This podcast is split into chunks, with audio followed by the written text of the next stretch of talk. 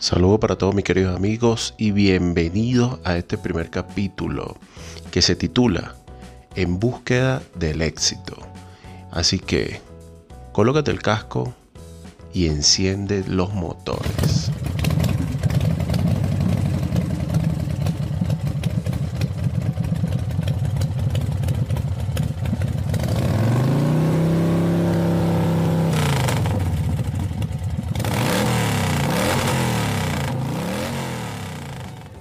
Después de escuchar los motores que tanto nos apasionan, que es ese sonido de nuestras motos, quiero abrir este primer capítulo o episodio de podcast con una frase que ha marcado desde el principio de mi carrera y que la sigo colocando muchísimo en práctica.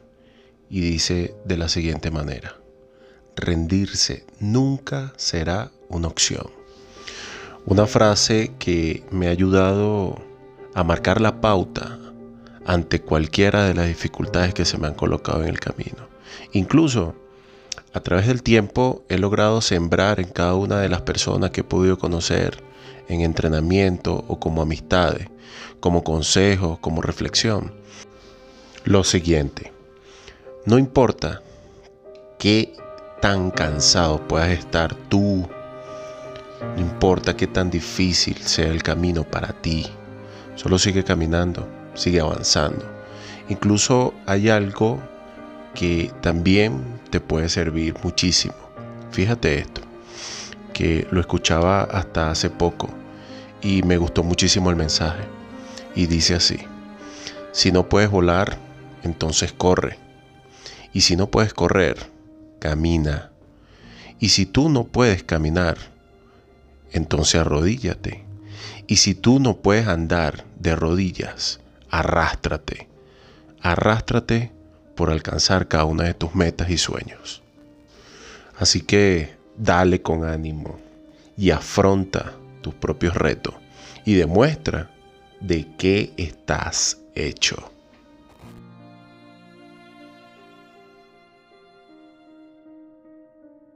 Vamos a viajar un poquito en el tiempo y te voy a contar cómo es que empezó todo. Cómo empezó todo para el sensei en el mundo de las motos. Cómo fue que fui agarrándole cariño y pasión a todo esto que hoy en día se ha dado a conocer como el proceso de enseñar y ayudar a muchas personas. Bueno, eh, todo esto comienza porque hace un buen tiempo atrás por una situación bastante personal con un familiar muy cercano, eh, digamos casi que eh, hermana, sufre un terrible accidente, trágico accidente donde, bueno, allí pierde la vida. Y de allí todo el dolor que se puede presentar por la pérdida de un familiar conllevó, creo que, eh, analizar un par de cosas y decirme ¿Cómo hago para obtener un par de respuestas con lo sucedido? ¿Cómo hago para poder mm, llegar a salvar o ayudar a muchas personas? Con el tiempo, eh, aprovechando también las oportunidades de que mi padre pertenecía al cuerpo de bomberos, yo decido entonces también alistarme para buscar la respuesta que tanto yo quería obtener. ¿Y cuál eran esas respuestas?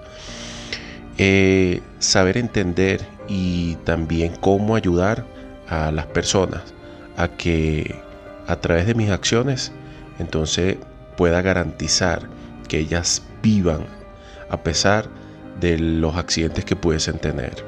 Es allí donde, bueno, me alisto en los bomberos, paso por un riguroso proceso de entrenamiento eh, unas especializaciones, unas preparaciones y con el tiempo, bueno, voy al área donde necesito especializarme, decía yo, para entonces, uno, primero tienes que conocer del área de medicina de emergencia. Dos, luego que ya conoces esto, ¿cómo haces para entonces llegar de una manera mucho más rápida, eficiente y que eso se necesita para entonces, digamos, atender un llamado mucho más pronto?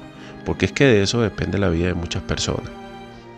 Y todo esto sin tener idea en lo absoluto del tema de las motos. No sabía ni siquiera manejar moto. No sabía nada en ese momento, pero tampoco me interesaba mucho ese punto. Yo lo que quería era sencillamente ayudar, ayudar y llegar rápido, salvar vidas. Pero también entendí de que la única manera de llegar lo suficientemente rápido era a través de algo que en ese momento se estaba creando. Y se estaba creando como una brigada motorizada en ese momento en los bomberos.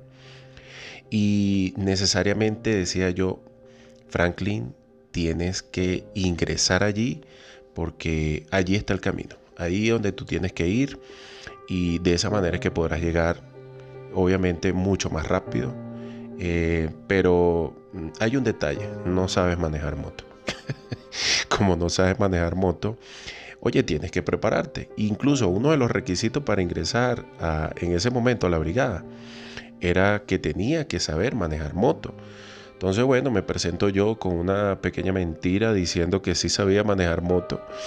Y bueno, todo el proceso que tuve que pasar. Por eso es que yo le decía al principio que esa palabra de rendirse nunca será una opción ha sido puesta en práctica desde el comienzo y que aún lo sigo colocando en práctica porque me ha ayudado muchísimo a seguir, a seguir avanzando para alcanzar mis metas, mis sueños. Después de pasar por unas pruebas para ingresar entonces a la brigada, digo yo, bueno, llegó el momento y tienes que aprender a manejar moto.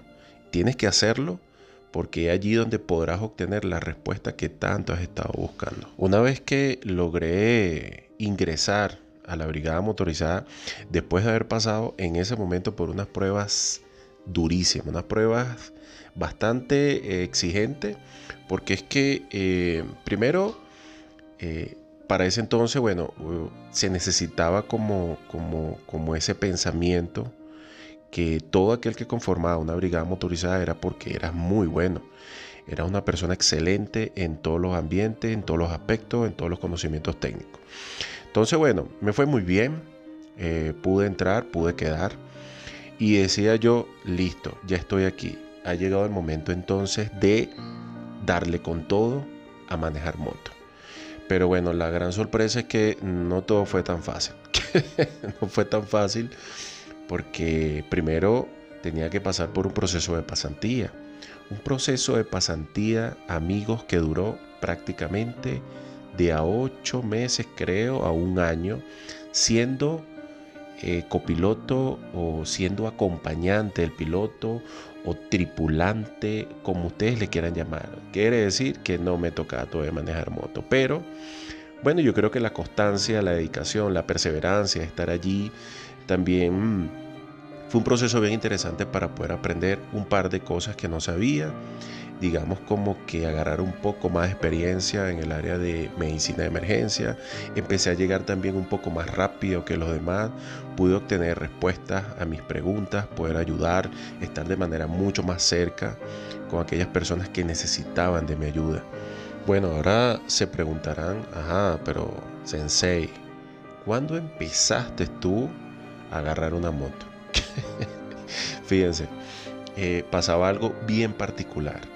Eh, en todo este proceso a mí me enviaron junto con el piloto que estaba designado, una persona mucho más antigua en el cargo, nos enviaron a cubrir en una estación que queda un poco distante de la parte capital de Caracas, hacia la zona del este. Una estación donde se estaba empezando a dar a conocer todo lo que eran las atenciones a través de las brigadas motorizadas como no salían muchos servicios o muchas emergencias donde tenía que necesariamente salir la moto junto con su personal, eh, eso me sirvió para poder entonces iniciar en este proceso de manejar moto porque yo decía, yo no me puedo quedar toda la vida como aquel que solo va de acompañante y que nunca va a manejar una moto. No, no, papá, tú tienes que ahí darle ya inicio a todo esto.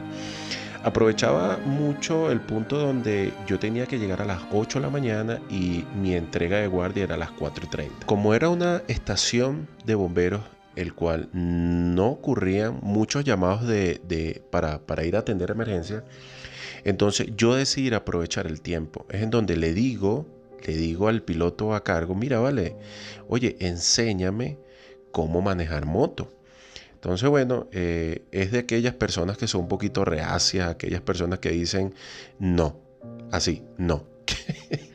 Entonces dije yo, bueno, yo tengo que buscar la vuelta aquí porque a pesar de que él no quiera enseñarme y que sea de aquellas que no quieran que tampoco aprendan, voy a buscar la vuelta. ¿Y cómo busqué a todo esto la vuelta? Fíjense, a él le gustaba mucho cuando llegamos a las 8 de la mañana irse al turno de reposo, es decir, ver televisión, estar en la zona del estar y en muchas ocasiones se quedaba dormido. Entonces yo aprovechaba para ir a la moto como tenía la llave pegada y me iba a la parte de atrás de la estación. Me llevaba la moto apagada para no hacer bulla y no llamar la atención de nadie. Entonces me iba al estacionamiento de la misma estación de bomberos en la parte posterior y allí, bueno, mm, confieso que no sabía ni siquiera las piezas básicas de la moto. Entonces decía yo, eh, a ver, ¿cómo haces para manejar esta moto? Y adivinen qué moto era al principio. Era el famoso Yamaha XT 600. Una moto que para empezar no es tan fácil porque lo más sano es que empiece con una moto de menor cilindrada. El peso jugaba un poquito en contra, a pesar de que soy una persona alta, de un metro 98. Pero cuando uno no tiene mucha experiencia, eh, cualquier moto, así sea pequeña, te va a pesar. Creo que eso le ha pasado mucho. Bueno, llegó el momento, decía yo. ¿Qué fue lo que yo hice? Como no tenía ningún tipo de guía, no tenía nadie en que me orientara, yo cargaba una pequeña libreta donde hacía mis anotaciones. Entonces decidí hacer lo siguiente. Bueno, Franklin, tú vas a investigar qué tipo de moto, eh, toda su especificación técnica, incluyendo peso.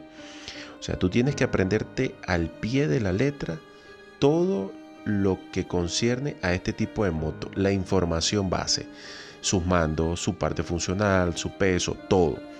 Creo que fue lo primero que hice. Ahora, ¿Qué fue lo segundo que hice? Yo tenía un horario de 8 de la mañana a 4 y 30 de la tarde, un horario que llamamos como administrativo o de oficina, 8 horas. Yo vivía de esa estación de, bomberos más o menos como una hora y 30. Eh, bastante engorroso el poder llegar, el poder salir, tenía que levantarme muy temprano, entonces yo decía, lo segundo que tienes que hacer es invertir mucho más tiempo para que pueda ser mucho más constante y pueda darte mejores resultados, todo el proceso de manejar ese motor que está ahí, ese monstruo, esa moto. Entonces, ¿qué hice yo? Como yo trabajaba de lunes a viernes, yo decidí quedarme en la estación de lunes a viernes, todos los días. Mientras mis compañeros se iban, yo seguía quedándome en la estación, pero pasaba algo bien particular y les confieso por aquí, después de tantos años, yo agarré la llave de la moto y le saqué una copia. Definitivamente, hoy, les confieso, saqué una copia de la llave de la moto porque como después de las 4 de la tarde eh, la moto quedaba en resguardo, entonces yo decía, ¿cómo la movilizo? O sea, ¿cómo la llevo al estacionamiento o parqueadero de la estación? Entonces necesito tres, número 3, sacar una copia de la llave cuando ya tenía todos los ingredientes antes mencionados, yo decía, bueno, Franklin, ya estamos listos. Mira, ya sabes la ficha técnica de la moto y no sabes manejarla. Ya sacrificas un poco el tiempo o lo vas a invertir para ser mucho más constante en tu propia preparación. Definitivamente de lunes a viernes en la estación ahí clavado todos los días. Y vas a descansar sábado y domingo. Pero ese tiempo te va a servir para poder entrenarte mejor todavía. Y lo más importante, tienes la copia de la llave de la moto. Ahora qué va a venir? Bueno, ahora viene el proceso ahora de, papá, ¿cómo, cómo vas a arrancar la moto? Cuando yo estaba dispuesto a empezar mi autoentrenamiento, es en donde yo dispuse esta, esta frase que dice así. Mira Franklin, a pesar de lo que pueda pasar, nunca te rindas y sigue avanzando por alcanzar el éxito. Y todo parece imposible hasta que tú lo alcanzas. He allí donde conocí de cerca tres palabras bien importantes. Dedicación, constancia y perseverancia. Así que, mis queridos amigos, si en este primer capítulo pudieron conocer un poco de cómo fue que inició todo este camino por alcanzar el éxito, en el segundo capítulo te voy a contar cómo fue que me autoentrené para manejar moto. Así que la invitación es para el próximo podcast y su segundo capítulo. No solamente voy a hablar de mis historias, sino que también voy a darles unos consejos bastante técnicos para que puedan escuchar durante su conducción.